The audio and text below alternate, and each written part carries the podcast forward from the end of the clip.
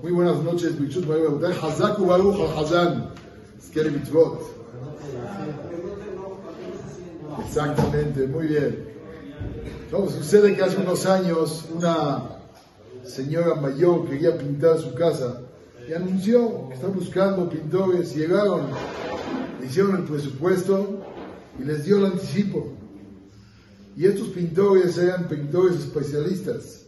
La especialidad de ellos era vaciar la casa de la gente mayor. Llegaban, empezaban a pintar, y cuando la persona mayor se daba la vuelta, mamá se vaciaban la casa. La vecina sabía de eso. Y le dijo, ¿cómo les diste? Dice, ¿qué hago? Si te lo puedo yo arreglar, dice, pero por favor, no te preocupes, yo lo arreglo. Llegaron los pintores, con las cubetas, con brochas, rodillos, etcétera, les dijo, ¿a dónde van ustedes? Hicieron al tercer piso. Tercer piso, va a iluminar. Es bruja la señora. ¿Ustedes recibieron de ella dinero? Le dijeron, sí. Los dio anticipo y dice, no, es dinero maldecido el de ella. El que toma algo de ella, dos días después se muere. Regrésenselo, no les conviene meterse con ella.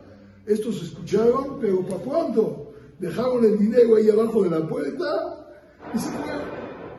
Baruch Hashem, todo el mundo feliz. Pero la vecina del 4 no estaba tan contenta.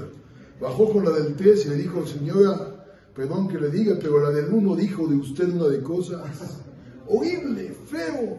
Y esta señora mayor, pero carcajada de la vista, feliz. ¿Por qué está tan contenta? Feliz. Pero habló de usted y dijo que es bruja. Dice, sí, yo soy bruja, no bruja. Bruja es bendecida en hebreo. Bruja es en español, pero en hebreo es bruja. Pero ¿cómo se atreve a hablar así de usted? Le contó que estos dos son Barminan, dos estafadores que llegan y vacían las casas y ella se lo arregló. Dice, ¿cómo la persona a veces ve todo totalmente oscuro?